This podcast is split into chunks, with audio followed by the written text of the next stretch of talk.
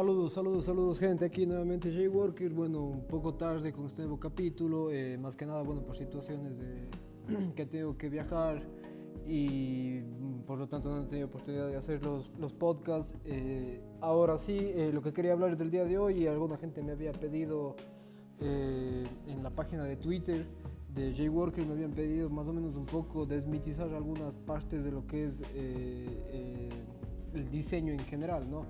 Eh, obviamente todo lo que se habla de la parte del diseño hay que recordar que siempre yo hablo también pensando en el negocio, eh, dado que como he dicho infinidad de veces para mí el diseño y los innovaciones, o sea, el diseño, el emprendimiento y están dados de la mano. No hay cómo emprender si no se ha diseñado bien lo que se va a realizar. Entonces, eh, hablaré de tres temas muy específicos sobre el diseño eh, pero que sí tiene un punto ya en la parte de lo que es ya eh, al final de negocios, ventas y ya como una empresa. Entonces, de eso hablaremos hoy, eh, tres mitos que son no válidos sobre el diseño en general.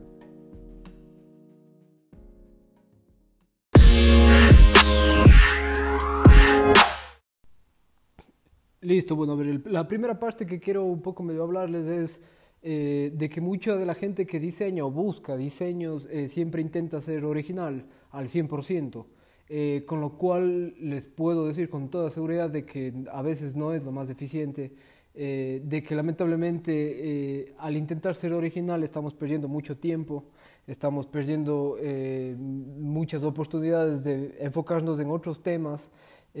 ya que queremos ser literalmente originales al 100% hay que también tomar en cuenta de que eh, a la final muchas de las cosas que se van generando eh, por la naturaleza propia del producto van a ser iguales o similares eh, y por ende obviamente vamos a tener que intentar buscar la forma de, generar una originalidad en nuestro producto, en nuestro servicio.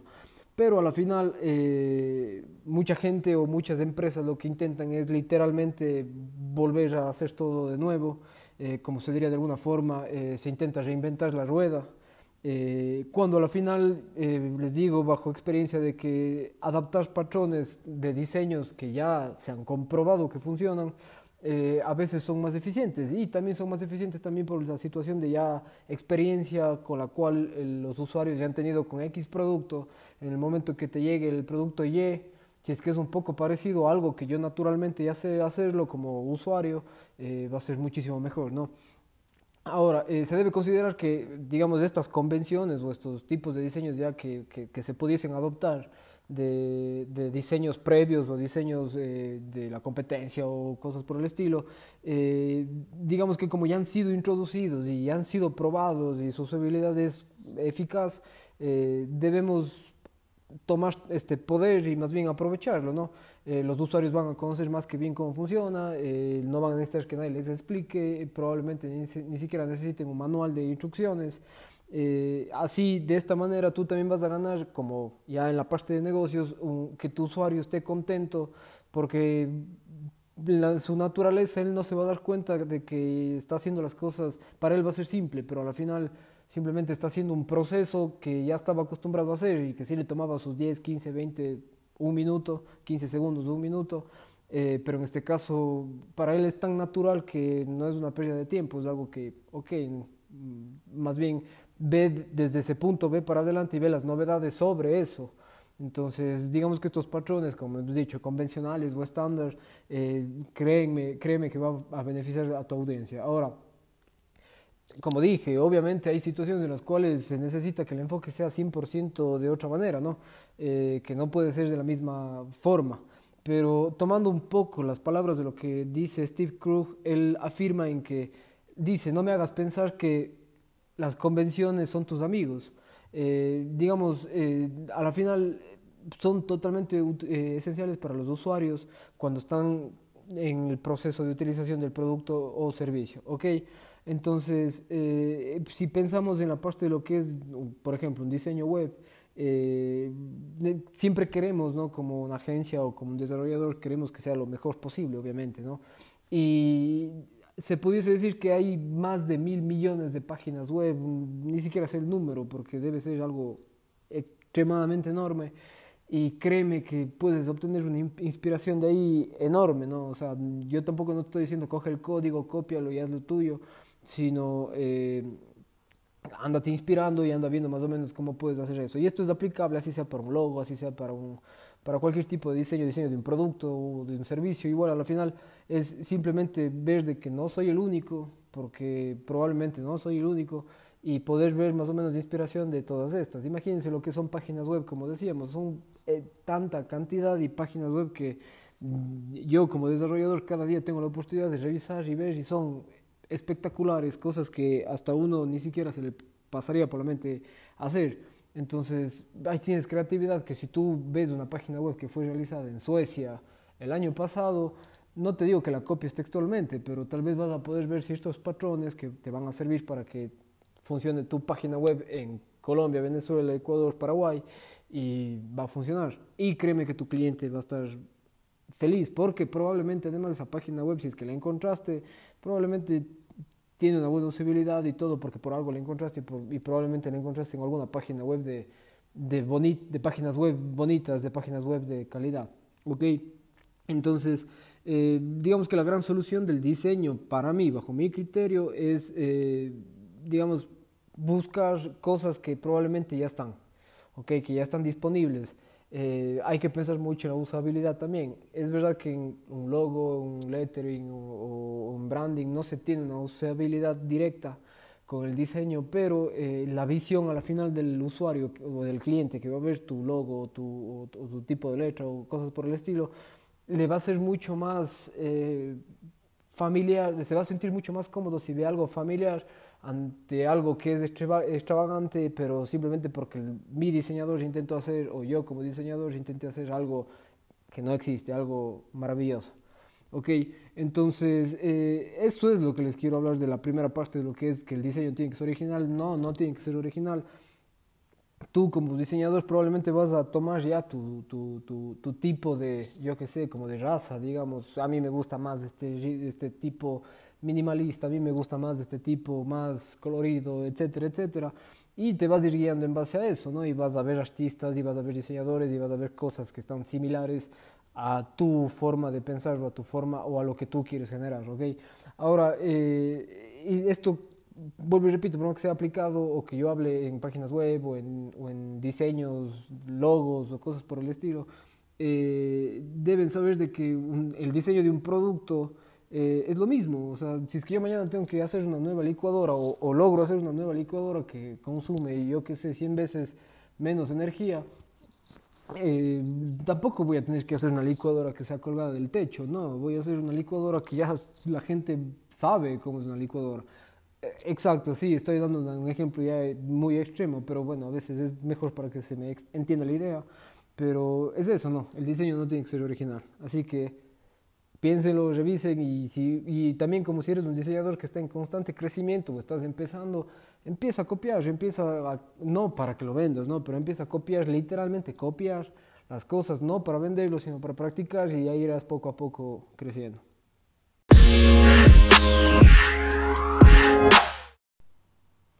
Listo, bueno, ahora con la parte 2, eh, que si es que la experiencia en el producto, en el servicio, está ligado totalmente con la usabilidad, no.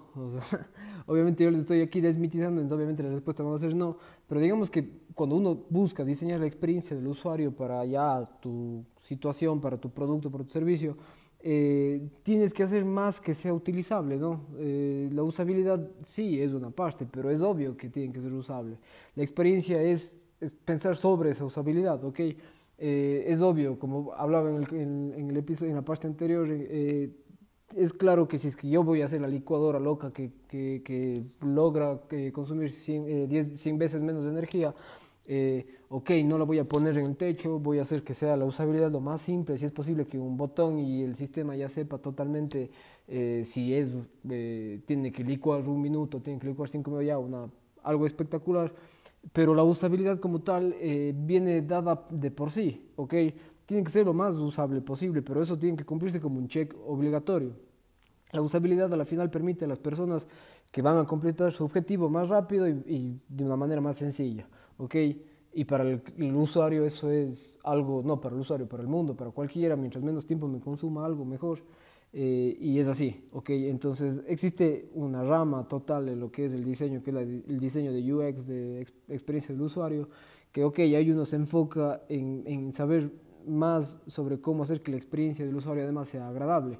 ¿ok?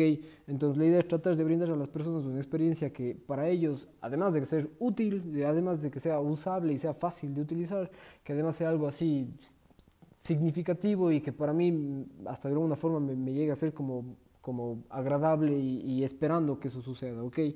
Entonces, un buen diseño es placentero, es así de fácil, ¿no? Ok, entonces tiene que ser cuidado, cuidadosamente diseñado, eh, tendría que hacerte feliz y tendría que literalmente sumergirte en la, no en la necesidad, pero en el gusto de querer hacer justo uso de este producto o este servicio, ok. Vamos a pensar, por ejemplo, en los juegos, en los videojuegos. Casi todos los videojuegos tienen estas características. Pensemos, como decir, en el, en el iPhone, eh, básicamente el iPhone hizo que las fallas de lo que era BlackBerry, de lo que era RIM, eh, sean más agradables, ¿ok?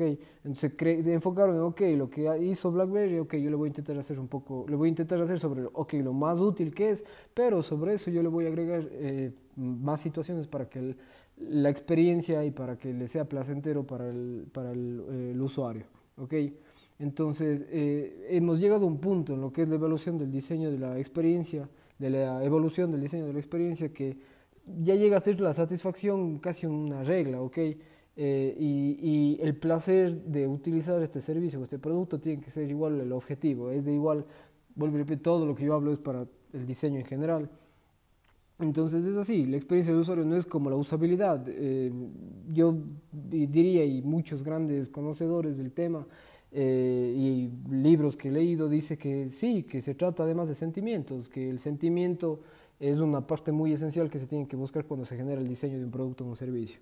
Entonces el objetivo a la final es prácticamente crear facilidad, eh, felicidad, perdón, eh, pero la facilidad ya va a venir incluida de por sí. es así, uno quiere que su cliente se sienta feliz, que si es que es posible sea lo más rápido y que él prácticamente ni se haya dado cuenta que sintió el producto, pero la idea sería que diga que bien ese producto, muy bien, ¿ok? Entonces la idea es enfoquémonos más bien en, que la situación sea fácil, que el usuario sea feliz y que la usabilidad ya sea simplemente algo que viene de por sí mismo. Entonces, ahora muchos dirán entonces, pucha, ¿y la experiencia para qué le agrego? A la final la experiencia, eh, además de que va a ser, la, idea es darle felicidad, eh, es como que presenta la personalidad con la cual tu producto se va o tu servicio se va a presentar ante la gente, ¿no? Es así, a la final tu, el producto o servicio va a tener un sentimiento, digamos, de alguna manera, donde que es lo que expresa tu marca, lo que expresa tu, tu empresa, tu negocio, tu emprendimiento, tu startup, etcétera, ¿ok? Puede ser un sitio web, puede ser una marca, pero digamos que la audiencia va a identificarse eh, con, con, con, tu marca y con tu negocio. Entonces, eh, la parte extra por eso es que uno puede decir, ah, mira, iPhone, puede saber muy bien, ah, no, pero mira, un iPhone tiene esto, esto, esto que BlackBerry no tenía. Y a la final, ¿por qué? Porque iPhone busca una manera de entregar más innovación y entregar más felicidad y comodidad con un buen diseño a sus usuarios. ¿Ok? Eh, como una frase o algo que existe, es Andy Bad, él dijo que eh, presentó muchísimos ejemplos de cómo uno puede llegar a, seducir literalmente a los usuarios de la web. Eh, pueden haber situaciones seductoras para el cliente, eh, para el usuario, tanto blancas como negras, digamos, blancas donde que uno, eh, yo que sé, testimonios de gente, eh, en vez en mostrar la popularidad de mi negocio en redes sociales, intentar ser gracioso, buscar misterio, etcétera, pero también negra en el sentido de que puede ser mentira o, o, situaciones como da clic aquí y uno no encuentra donde tiene que dar clic o cosas por el estilo, que es la seducción obligatoria que al final nunca será exitosa. ¿Ok? Eh, digamos que además eh, un buen diseño tiene que ser lúdico, digamos, ¿ok? Las buenas experiencias tienen que ser atractivas. Eh, esto algunas veces significa que las cosas difíciles tal vez se tienen que, que, que, que, hacer para sacrificar la facilidad de uso, ¿ok? todo el mundo habla sobre la facilidad de la utilización y la facilidad de uso para para, para el sistema o para tu producto, pero eh, tampoco hay que ir demasiado lejos, ¿no? La respuesta a la final depende del contexto, si es que es posible hacer algo tan difícil pero sin que pierda valor, ¿ok? Para que tenga valor. Porque obviamente el agregarle eh, elementos, por ejemplo, volvemos al iPhone, se han agregado muchos elementos que puede que para alguna cierta parte de la generación de la gente, ya gente un poco mayor, eh, le sea más complejo intentar acoplarse a la tecnología, ¿ok? A la final los cerebros humanos aman, les encanta el juego, eh, y la idea es encontrar la, manera de que, de que vengan más juegos a su mente. Y cuando hablo de juegos hay que pensar que cuando uno juega se prende una parte en el cerebro donde que se tiene como una sensación de, de felicidad, ¿ok? Entonces esto va a terminar siendo un fan, así como hay un fan de un equipo, hay un fan de un videojuego, hay un, video, hay un fan de un artista, va a haber un fan de tu producto. Y, y, y es obvio, como hay, vemos que hay eh, eh, fans adictos literalmente a Facebook, a Instagram o, a videojuegos o cosas por el estilo, que ahora que para uno serán un videojuego, una red social, pero para otro es el negocio y ellos son sus clientes y ellos están ganando. ¿Ok?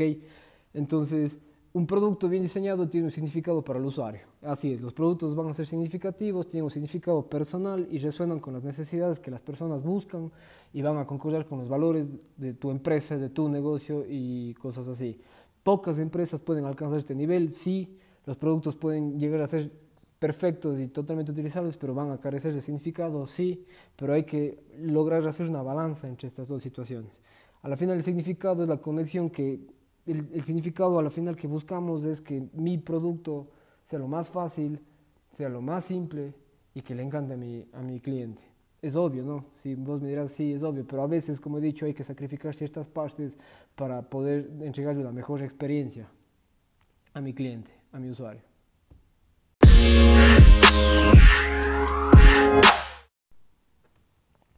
Bueno, y, ya la parte 3, o el, digamos, el tercer mito que, que quiero hablar es sobre si el éxito sucede durante la noche.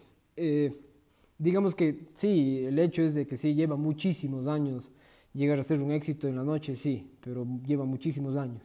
Eh, incluso para los más grandes empresarios de Internet, uno sí ha oído muchas historias de que, ah, que empezaron en el, garaje, que empezaron sin un centavo, sí, pero como he dicho también en mis redes sociales, a la final la única manera de poder llegar a triunfar es trabajando duro, resistir, es decir, ser perseverante, estar en constante aprendizaje, self-improvement en inglés, estar todo el tiempo. Yo intentando mejorar y la mejor manera de mejorar es experimentando y obviamente experimentando voy a tener muchísimos fallos, muchísimos fracasos y todo va a ser un problema en algún punto. Entonces, para mí esa es la clave, trabaja duro, persiste, aprende todo el tiempo, experimenta y probablemente vas a tener fallos y tienes que sobrepasar estos fallos. Entonces, a veces persiguiendo un proyecto que a casi nadie le, le desagrada, por ejemplo, como Gmail, eh, cuando digamos la gente de Gmail empezó con sus cosas locas que se describían como JavaScript, ahora para un desarrollador, creo que no hay desarrollador en el mundo que no sepa lo que es JavaScript. ¿A qué quiero ir con esto? De que sí, cuando Gmail eh, tenían ya la idea y sabían cómo era la situación, tampoco es de que JavaScript tomó de un día para el otro y todo mejoró, no las cosas tomó su rango de tiempo, obviamente como era aún más, como era un código, estaba en constante mejora, en constante eh, eh, mantenimiento y cosas por el estilo. Entonces, existen éxitos que aparentemente son rápidos, pero que al final tomaron muchísimo tiempo en llegar. Por ejemplo, Twitter, el fundador de Twitter, Biz Stone, eh, él creó, creó por un largo plazo de su vida blogs, productos móviles y, y, se enfocaba a, redes sociales durante ocho años antes de fundar Twitter. Es decir, el tiempo, la perseverancia, los diez años de que intentó eventualmente, de intentos que hacía periódicamente, van a ver que sí, oh, mira, llegó el éxito de una noche a la mañana, pero no es así, ¿ok? De ahí, por ejemplo, el iPod, el iPod de Apple, que fue un éxito, a la final terminó tres años para que el iPod se convirtiera en un éxito. Y al final hay que pensar que estos tres años no era una persona, no eran dos, ya era ya una empresa totalmente enorme que estaba intentando hacer un producto que tardó tres años, ¿ok? Entonces sí, el primer iPod se lanzó, si no estoy mal, en el 2001. En un año Apple ya le había revisado para mejorar la forma, para seguir, o sea, ya segunda versión. Eh, pero no fue hasta ya la cuarta versión en que en 2004 que ya las, las ventas empezaron. Te estoy hablando que tres años Apple siguió mejorando su producto porque sabía que en su cuarta versión iba a crecer. Tal vez no sabía que en la cuarta, pero sabían que en algún punto iba a crecer. Sabían que el éxito no era de un rato para el otro. Existe una empresa que se llama 37 eh, Signals, 37 Signals. Eh, ellos lanzaron una plataforma que se llama Basecamp, eh, que digamos, si no estoy mal, tenían menos de 2.000 personas suscritas, suscritas a su fuente de RSS, o sea, es decir, al, al, contenido que subían, 2.000 personas, ¿ok? Entonces, eh, agrega unos miles más que solo veían el, el, sitio de forma manual, digamos, o casual, eh, y por ende se podía llegar a pensar, ok, ya tengo 5.000 personas que ven. Ahora, 5.000 personas es nada, 5.000 personas es casi nada, y además el, el, la, el el creador de 37 eh, Signals, eh, él declaró que sí, tardó muchos años en que esas 5.000 personas lleguen, no es que lanzó el, su blog y todo, su sistema, su plataforma y todo eh, creció. otro ejemplo es Gmail. ellos empezaron a trabajar en Gmail en agosto del 2001. Durante un largo, largo, largo tiempo, a casi nadie le gustaba la idea. Eh, muchísimas personas llegaron a pensar que deberían ya matar el producto o tal vez volver a empezar de cero, eh, pero a la final terminó, todos saben que es Gmail y creo que casi nadie sabe lo que es Gmail. E incluso cuando llegó al punto en que ya lanzaron en 2004, eh, dos años y medio después de que empezaron, muchas personas dentro de Google estaban prácticamente seguras que todo iba a ser un desastre. Entonces, miren lo que ha sucedido. Ahora estamos hablando en el 2018 y creo que, vuelvo y repito, casi todo el mundo tiene Gmail y muchas de las eh, correos eh, empresariales también están montados sobre la plataforma de Gmail. Entonces, digamos que no fue un éxito de una noche para la mañana. Y así puedo ir con otros casos, también lo que es de empresa como Amazon, que se lanzó en el 94, pero eh, a la final solo agregaba reseñas de libros en el 96 y de CDs en el 98 y digamos que durante siete años, no digamos, seguro, es así, es un dato, que durante siete años Amazon no era rentable. ¿ok? Y es así muchísimas startups, a pesar de que todos los posts de blogs siempre dicen, ah, mira, tú puedes hacerlo, incluso yo, eh, pero muchas startups le, le, necesitan muchísimo tiempo para ni siquiera llegar a los 100 clientes. ¿ok? Hay que saber entender eso y no pensar que simplemente mañana con la idea grandiosa que tengo va a ser, ya está.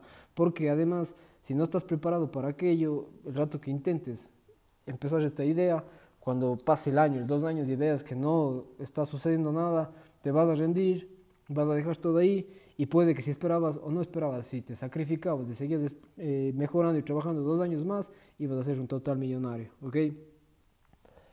Otro ejemplo, Angry Birds, el juego móvil. Angry Birds fue un éxito total, todos sabemos, pero Robio, la empresa que generó este, este, este juego, eh, ya había generado 50 juegos móviles y prácticamente se había declarado ya en la quiebra. O sea, después de 50 juegos móviles, que para un desarrollador de aplicaciones móviles y de juegos sabe que no es nada sencillo, ni uno, pero 50, y estaban prácticamente en la quiebra. Salió Angry Birds y ahora prácticamente hay hasta parques temáticos de Angry Birds.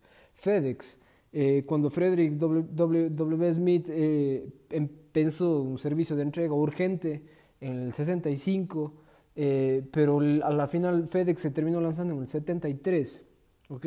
Y en ese año, el 73, solo entregaban siete paquetes, eh, entregaron siete paquetes del primer día, siete paquetes del primer día en el 73. En los primeros 26 meses que el negocio estaba corriendo, generó una pérdida de 29 millones de dólares. Y solo a los fines de la década del 70 ya 78, 79 y casi 80, fue cuando fue un éxito.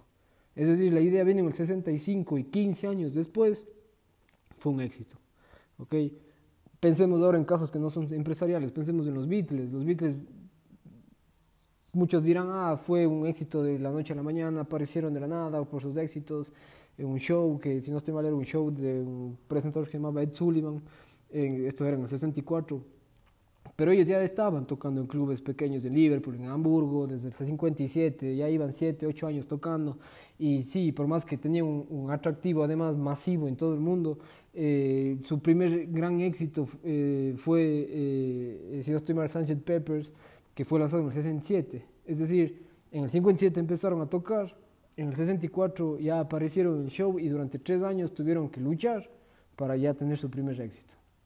Y ahora el caso último que es de Tiger Woods, que el famoso golfista, que a pesar de que era el golfista más joven, que ganó el Masters en toda la historia, él había estado practicando golf prácticamente toda su vida. Era un niño prodigio, eh, era el mejor golfista que se podía ver, pero él lo hizo desde los dos años, antes de los dos años, perdón. Entonces es así, ¿no? Eh, la noción del éxito de la noche a la mañana es muy engañosa eh, y en realidad bastante hasta perjudicial para cualquier esperanza de crecimiento a largo plazo. Hay que entender que no es de la noche a la mañana y, si estoy convencido de lo que quiero hacer o lo que estoy haciendo, eh, simplemente tengo que seguir, tengo que seguir y tengo que seguir y tengo que luchar y estar convencido y seguir y seguir. Cualquier que sea el negocio, ¿no? El gran éxito lleva años construir y hay muy pocos ejemplos de que sí fue de la noche a la mañana. Eh, eh, digamos que el éxito durante la noche toma mucho tiempo, eh, hacerlo mejor, hacerlo más rápido, es cada día es más necesario, entonces siempre tenemos que estar en constante mejora del producto, del servicio, porque hay que estar conscientes que todo crece el producto. Si es que yo lanzo un producto hoy día, tengo que saber que de aquí en seis meses ya mi gente va a necesitar, mis clientes van a solicitar, ya van a estar esperando y va a ser para mejor para su usabilidad una nueva versión, por ejemplo, ¿ok? Entonces sí, en el camino algunas personas se han entrenado para creer que el único tipo de éxito que vale la pena tener es el éxito de la noche a la mañana. Es decir, yo me voy a enfocar tres meses, si en tres meses no funciona, ahí quedó. Si no alcanzas el número uno en la primera semana, por ejemplo, en música, fallaste. Que si tu página web no llegó a generar 50 mil personas eh, en el día que lanzaste, fallaste. No. ¿Ok? Personalmente, eh, nunca, casi, bueno, sí, personalmente, de verdad, personalmente, bajo mi vista, y yo eh, en empresas o algo, nunca he conocido un éxito de la noche a la mañana.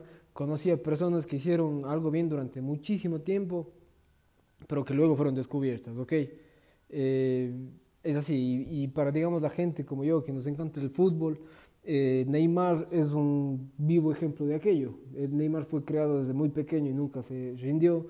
Y a la final sí pudiésemos decir todos los futbolistas, sí, sí, pudiésemos decir casi la mayoría de los futbolistas que se lucharon y que se sacrificaron y todo, pero digamos que en el fútbol ellos ya vinieron con un talento único que sí, simplemente tienen que ser mejor que el de, la, el de al lado.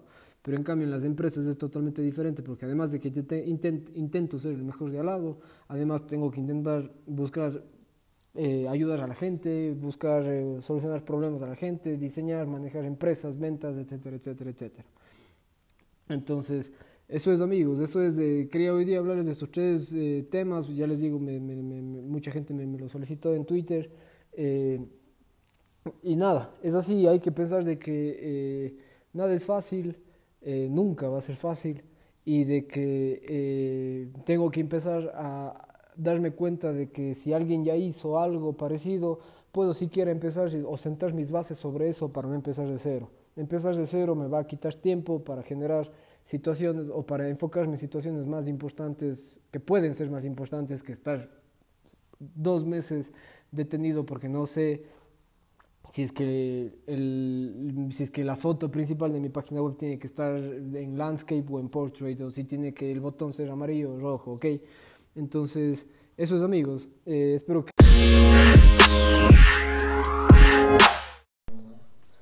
Eso es todo, eso es todo amigos por hoy. Eh, discúlpenme nuevamente por, por el atraso en los capítulos, bueno, en el nuevo capítulo y también espero no atrasarme. Eh, igual tengo, si no estoy mal, dos semanas que no me moveré. De momento estoy en mi país, en Ecuador. durante dos semanas espero estar aquí. Eh, y de ahí yo ya tendré que nuevamente viajar, así que intentaré estos dos semanas de estar un poco más activo aquí en el podcast o ya tener preparado un poco más los, los capítulos. Ahora sí, lo que les pido y les que no duden en enviarme mensajes a mis redes sociales, a donde quieran, eh, y coméntenme, pregúntenme qué quisieran conocer sobre diseño, sobre innovación, emprendimiento. Eh, a la final deben saber de que para mí es un, no solo es un placer, me encantaría además conocer sobre, sobre ustedes, fue un placer y yo siempre estaré en constante aprendizaje si también conozco sobre ustedes, sobre sus problemas, sobre sus, sus fallos, sobre sus éxitos, sobre sus productos, sus eh, emprendimientos, sobre sus diseños, etc. Eh, pueden encontrarme, como ya la mayoría de ustedes deben saber, eh, Jay Worker, tanto en Instagram, en Facebook, en Twitter Pero igual a la final, eh, yo como CEO de Minervo, eh, eh, también todo me pueden hacer llegar por ahí. y nada, Minervo igual estamos en casi todas las redes sociales. Ahí estamos, incluido Pinterest, incluido Behance, incluido Saveit, incluido Dribble, etc. Les mando saludos a todos ustedes y, y ya saben, aquí soy Worker y siempre para adelante, lucha, nunca te detengas, persevera y sigue aprendiendo. Escúchame, lee libros, sigue en constante aprendizaje que siempre te será útil. Saludos.